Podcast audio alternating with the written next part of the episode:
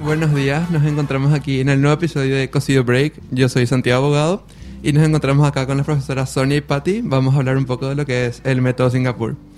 Y bueno, profes, cuéntanos un poco acerca de este método, cómo es, cómo funciona. Bueno, antes que nada, eh, comentarte que surgió como una respuesta a una necesidad que tenían de mejorar el aprendizaje en matemáticas.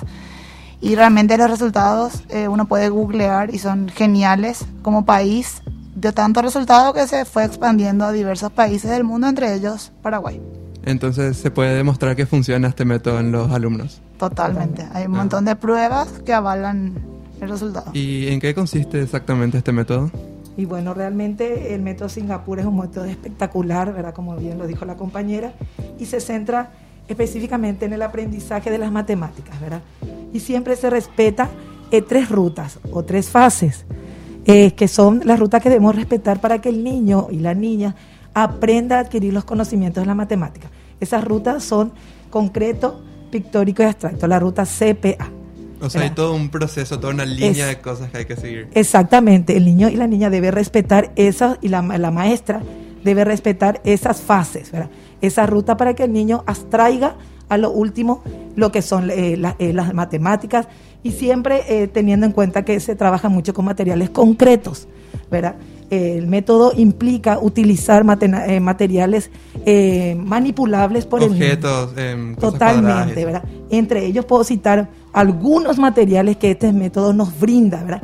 Para la adquisición de la operación razonamiento lógico matemático, ¿verdad? Entre ellos, algunos materiales son utilizar dados con diferentes números, representación de unidades, es la base 10, porque te- teniendo en cuenta que cada número ocupa un valor posicional, eso el niño de- debe abstraer para llegar al último, a los concretos. ¿Y ustedes dirían que a las profesoras les cuesta este método o les es mucho más fácil enseñarle a sus alumnos? realmente no, no, no va mucho más allá de lo que siempre se hizo, por ejemplo, en un nivel inicial. Eh, lo- las personas que crearon este método se in- inspiraron no solamente en sus conocimientos ahora de crear algo nuevo, utilizaron toda la experiencia de, de pedagogos anteriores, como por ejemplo el caso de Piaget, que plantea estadios del niño, que el niño siempre parte de lo concreto, por eso si pensamos en un nivel inicial, es más fácil pensar siempre en, en cubos, en bloques. Ellos, por ejemplo, calculan también, ellos ven, vos tenés más galletitas que yo, vos, tu jugo es más alto, más bajo. en el recreo. Siempre Eso, ellos- eso es ya algo matemático que ellos hacen con lo concreto. Entonces, eso mismo se usa en, el- en primaria para ir abstrayendo eh, el, el conocimiento, es decir, el aprendizaje. Sí cambia el enfoque de plantear, por eso que a las profesoras es como que es un reaprender. Para Porque poder enseñar mejor. Claro, o sea, eso es lo que, lo que obliga al comienzo a que vos cambies tu enfoque y vayas usando este método. Entonces, eh, no sé si es difícil, sino simplemente es un cambio, o sea, es cambiar el enfoque. Es cambiar para que sea mejor. Y, y realmente eh, este método nosotros adquirimos, los docentes del Colegio de la Asunción, adquirimos participando de varios cursos que vinieron profesionales de Chile, ¿verdad? de varios países, porque teniendo en cuenta que el Colegio de la Asunción es uno de los colegios que implementan este sistema, este método, ¿verdad? Que realmente es súper beneficioso para los niños, porque ellos aprenden a extraer numerales, no solamente como números, ¿verdad? El número 10. ¿Cómo se forma el número 10? Famoso 5 más 5. No, se puede formar de varias maneras. Y por eso es tan importante respetar esa fase, esa ruta, el CPA, que primero parta de lo concreto, ¿verdad? Y luego de los pictóricos que serían los libros, que hoy por hoy Singapur nos presenta en Paraguay cuatro libros. Anteriormente, cuando nosotros empezamos a utilizar en el colegio este método, fueron seis libros. Y después se, eh, se redujo a cuatro libros que hoy por hoy desde el jardín 3 están utilizando. ¿Verdad? Y hasta el cuarto grado eh, el colegio está implementando este maravilloso método. Y el método Singapur demostró que los niños tipo mejoran su nivel académico en matemáticas, ¿verdad? Que el los métodos anteriores. Sí, y sobre todo se basa muchísimo en, en la comprensión del niño. O sea, ese es uno de los ejes fundamentales y que el niño disfrute. Porque si, si uno ya parte de que no me gusta la matemática, no vas a aprender nada. O sea, el aprendizaje es A través Meramente. del juego también. Disfrutar me- el conocimiento. es meramente intrínseco el tema del aprendizaje. Nosotros podemos hacer miles de cosas que si el alumno no quiere aprender, si no le gusta, si no comprende. Entonces lo que se busca es que el niño disfrute y comprenda y sobre todo también se respeta que no hay un solo método lineal para llegar al resultado. Uno puede usar diferentes métodos con tal de que el resultado último sea el, el correcto. ¿verdad? correcto. ¿Y cuáles serían algunas características de este método, profes? Y algunas características, por ejemplo, es respetando sí o sí ese, esa ruta, Toda esa la línea de proceso. CPA, ¿verdad? Después el niño, eh, después de los concretos, el ma- de manipular los, eh, los materiales, ¿verdad? Pasa al libro o al- a una hoja, ¿verdad? Entonces les es mucho Es más fácil esa transición. comprender y razonar. Si por ejemplo vas a dividir, vas a comenzar primero repartiendo tapitas. Claro. Sí. No vas a comenzar con un signo que para vos No sabes de dónde es. Claro. O, o para llegar a una abstracción, ya después de que si un día vas a comprar empanadas y vas a repartir entre tus amigos, pues ya lo haces mentalmente, pero primero hay que respetar esa ruta. Siempre es así, CPA, concreto, pictórico, que es la representación gráfica, y luego llegar a la abstracción. A la abstracción, ok.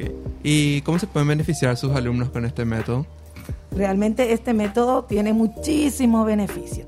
Y entre ellos lo que estamos citando, ¿verdad? Que el niño razone, que entienda lo que está haciendo, ¿verdad? Que para cuando llega a un cuarto grado, a un segundo ciclo, el niño entienda cómo se formó, por ejemplo, una fracción. Porque también el método tiene unos materiales específicos para, la para utilizar en fracciones. Porque ellos presentan muchísimos ma- materiales, que lo ideal es que cada niño lo tenga. ¿Verdad? Si no es así, igual el docente forma grupos con los materiales que se va teniendo, pero el niño siempre tiene que observar a través de lo concreto. Eh. Y luego llegará a la abstracción total, que es el razonamiento. Exacto. ¿Y este proceso del método Singapur se usa hasta la primaria solamente? ¿Hasta sexto grado? Y Va hoy, subiendo. sí. Va subiendo. hoy por hoy, en nuestro colegio se está implementando hasta el cuarto grado. Hasta el cuarto grado. ¿Y tienen planes tipo para el futuro? Yo Para creería que sí, porque es una continuidad. Comenzó en el jardín 3, ¿verdad? Los niños que ahora están en cuarto En grado. el jardín 3 comienza el método Singapur. Exacto, utilizando un solo material, un solo libro. ¿verdad? Imagínate qué riquísimo viene ese niño de jardín 3 a un cuarto grado, Sí, con un, un razonamiento lógico muy hábil, ¿verdad? El niño va a poder empre- comprender y emprender ciertas situaciones sin que sea tedioso las matemáticas. Viene con muchas más capacitaciones Es- para razonar las cosas. Exacto, que y en eso consiste, yo creo, que este método sea utilizable para que el niño también quiera las matemáticas, porque siempre son reacios, es- en, en- en general, reacios a las matemáticas, matemáticas, aburrido. No, este método lo que enfatiza es a través de estos materiales muy vistosos, porque son de colores, son muy atractivos a los Son los niños. llamativos. Son muy llamativos, muy maneables, ¿verdad?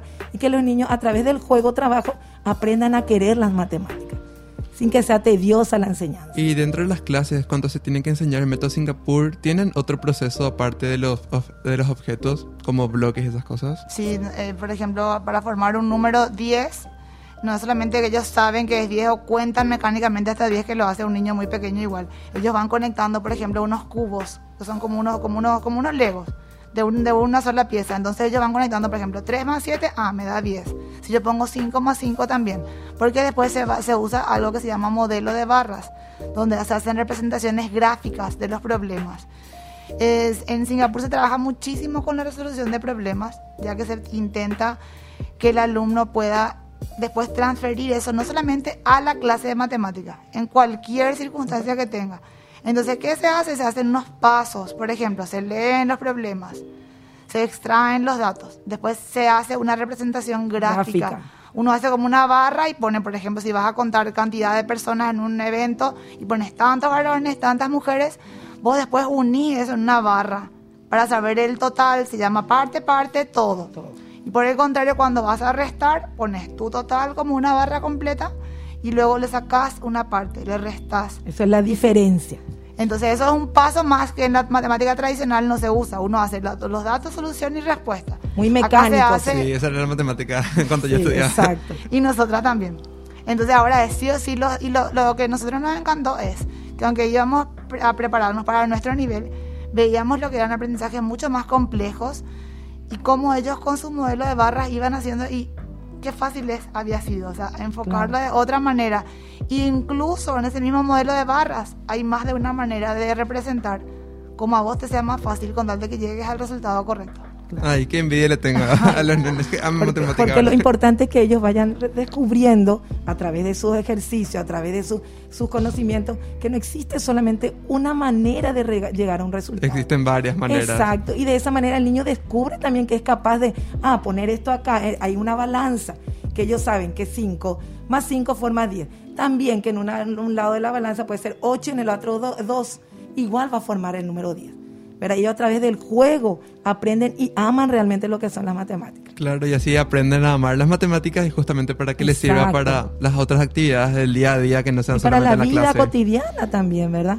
Que es bueno que los niños de antes ya no son los niños de ahora, ¿verdad? Ellos son, eh, los niños de ahora son más curiosos, piensan más, razonan más y te más cuestionan más también, ¿verdad? Ah, le Es cuestionan a sus todo, alumnos. Totalmente, porque ellos descubren cosas que nosotros no nos dimos cuenta en ese momento y cierto, porque es un compartir. Este método también te enseña que no solamente el docente tiene la última palabra, no, entre todos construimos el aprendizaje. Claro, que los alumnos también pueden- Y Exactamente. siempre se va de lo más sencillo, se lo va más complejo. Se complejizando. va complicando, sí, Porque suma, después, resta, multiplicación y Exacto. división. diferente es el primer trabajo de un libro que el último, ¿verdad? Y Sí, el- siempre fue más difícil. Todo es más Entonces, una cosa es un problema de un paso cuando ya tenés que pagar algo, sumar lo que, lo que gastaste, luego restar, o sea, vas complejizando y vas buscando que el niño vaya abstrayendo de ese conocimiento. O Y sea, justamente siempre- con el método les ayuda a que eso no sea tan difícil como debería de Exactamente. Y ser. sobre todo que uno sepa cómo aprende, porque cada uno es diferente. A vos te va a ser más fácil de una manera y yo Y entiendo tu manera, pero me es más fácil así. Lo Claro, importante es es que el excelente. resultado Así sea... pueden aprender lo mismo, pero de diferentes maneras. se Con respeta. tal de que el resultado sea exacto, porque eso de sí no es negociable. Claro, y se respeta también la individualidad de cada niño. No porque ella llegó de esa manera está correcto de ella y el mío no. Todo Claro. se valora. ¿Verdad? Todas las formas que solucionan los niños se puede valorar. Personalmente, como mamá, lo digo que yo estoy muy orgullosa de este método que se, se implanta en el colegio, porque le hace al niño flexible en la mente, le hace razonar, le hace investigar, le hace cuestionar que no solamente lo que dice el maestro es lo correcto, ¿verdad? Claro, y eso solamente, no solamente sirve en las aulas, sirven para en todas toda las la vida cosas. cotidiana. Sí. Yo creo que todos los padres también estarían muy orgullosos de cómo Totalmente. aprenden sus hijos en las clases con este método. Total. Y creo que hasta aquí llegamos por, por hoy. Eh, mi nombre es Santiago Abogado y se quieren despedir, profes.